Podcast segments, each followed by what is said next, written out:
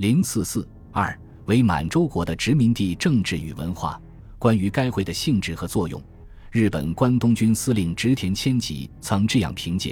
协和会作为与满洲国同时产生的国家团体，它无限地维护建国精神，训练国民，努力实现其理想，以便成为唯一的进行思想政治教育的实践组织。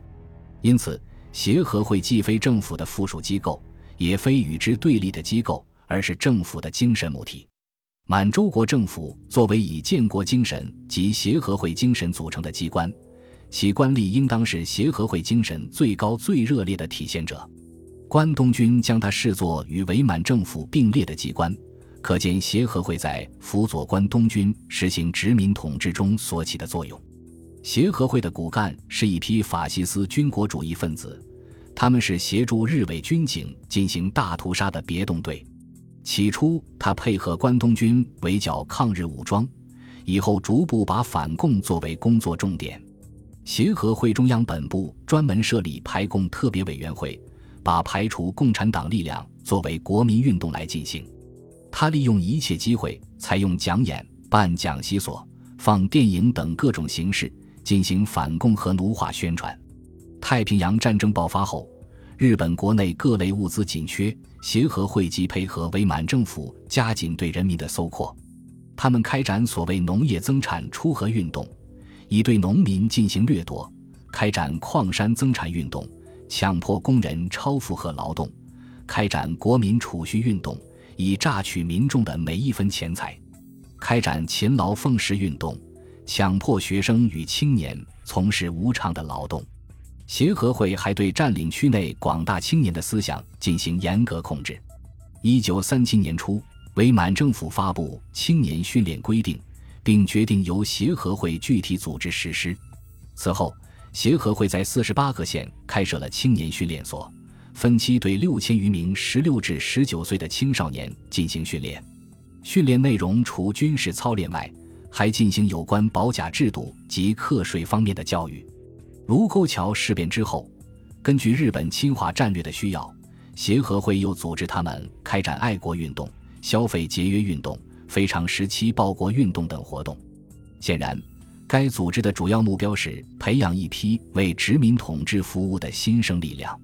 一九三八年八月，协和会本部机关进行大规模改组，增设实践部和辅导部。以对新设立的联合协议会和协和青少年团进行领导和训练。所谓联合协议会，乃是在协和会之中设立的由官方与民间各系统代表联合组成的团体，其目标是实行官民一体、宣德达情、消除双方的对立、超越职业和民族差别，共同商讨协和会自身发展，并对国家和地方的发展提出建设性意见。联合协议会于同年三四月份开始在部分县市筹建，以后迅速扩展到全满各地，并在此基础上设立省联合协议会，青少年团也于同时建成。从此，协和会通过这样两个下属组织，尽力把伪满全境的民众都控制在自己手中。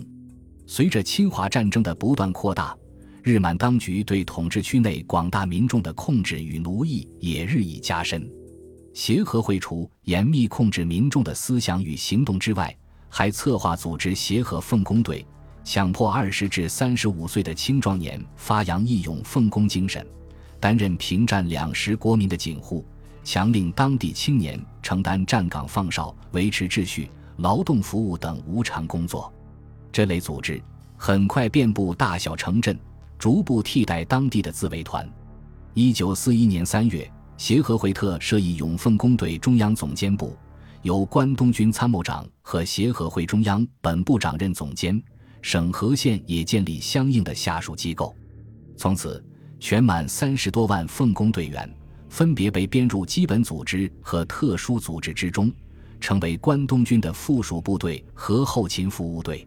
以后。协和会又进一步设置了满洲国防妇女会、军人后援会、满洲红十字会、兴农合作社、劳务兴国会、商工工会等外围组织，将各行业都纳入自己的控制范围，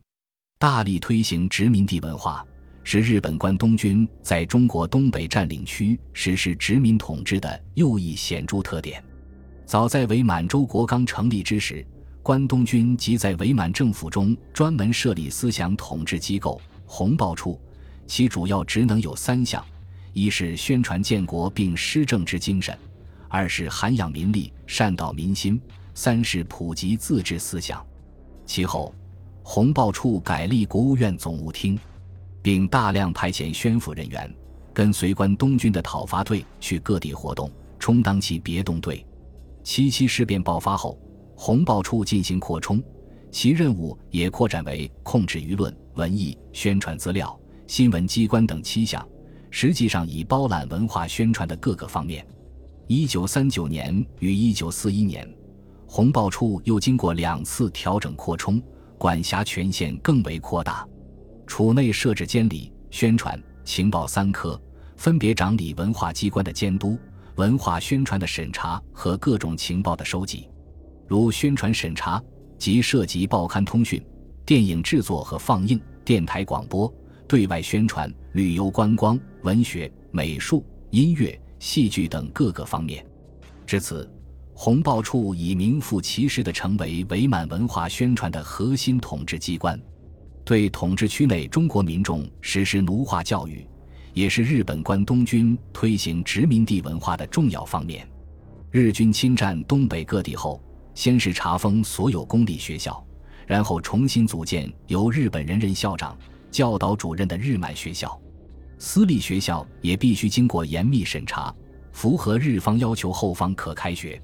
根据日满当局发布的废止三民主义。党义及其他与新国家建国精神相反之教科书或教材的命令，大批原有的教材被废止或焚毁。同时，日满当局又任命教材编审官、组织人员重新编写教科书。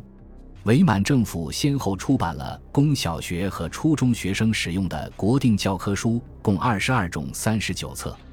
供各类中等学校使用的审定教科书二十三种二十九册，这批新教材中充满了日满一体、王道乐图等奴化宣传。一九三七年开始，日满当局宣布实行所谓新学制，该学制的小学阶段仍采用四二制，前四年的初小改成国民学校，后两年的高小改成国民优级学校。中学教学则把原来六年缩短为四年，并改成国民高等学校，这就使中学教育的文化水准大为降低。高等教育也从通常的四年缩短为三年，这样伪满的学制总共为十三年，比日本国内的学制缩短了五年。不仅如此，这套新学制的最大特点是强调殖民主义思想教育。在政治上对学生进行严格控制，规定所有学生都必须潜心诚意地崇拜日本天皇和伪满皇帝，必须赞颂日满亲善与五族协和的王道乐土，必须尽心竭力地拥护大东亚圣战。每天早晨上课前，学生必须集体用汉语和日语背诵国民训，并向皇宫摇拜。至于伪满皇帝发布的诏书等重要文书，更是强迫学生全文背诵。小学有一门国民科的课程，把殖民主义政治和语文混合在一起，占据全部课时的一半。太平洋战争爆发后，又开设了一门建国精神课，以取代地理和历史课。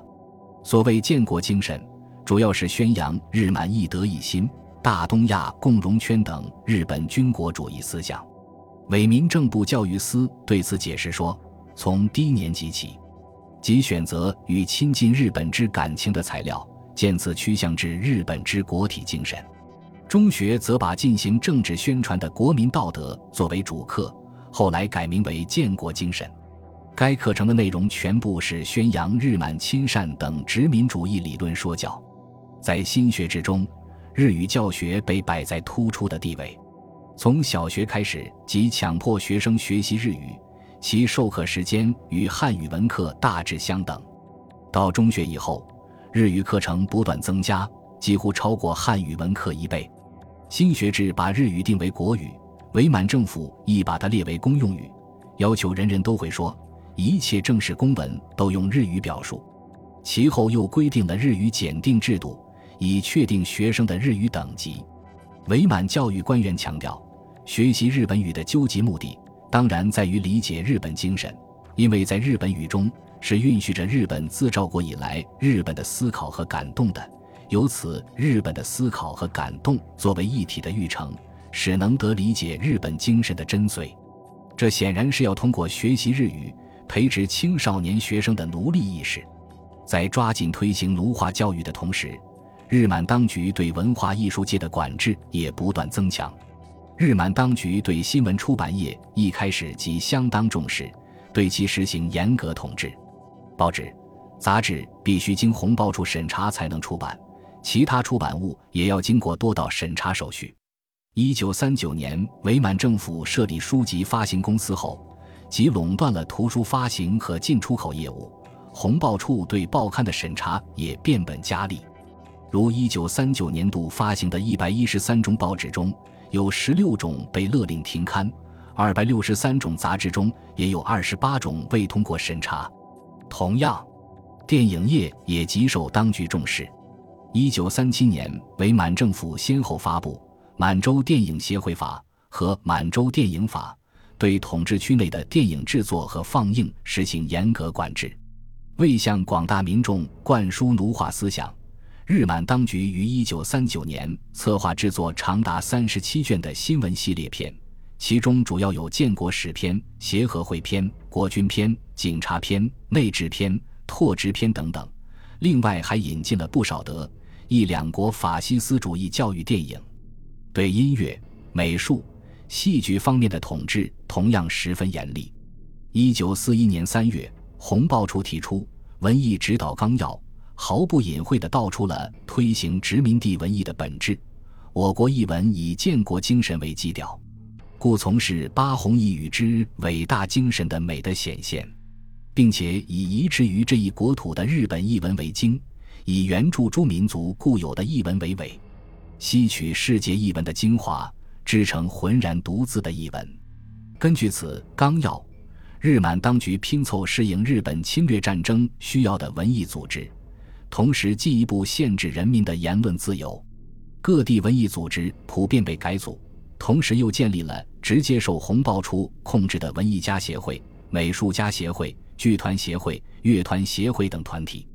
太平洋战争爆发后，这类行业性团体更多如牛毛，而且大都由日本人主持，直接为日本侵略战争服务。本集播放完毕，感谢您的收听，喜欢请订阅加关注，主页有更多精彩内容。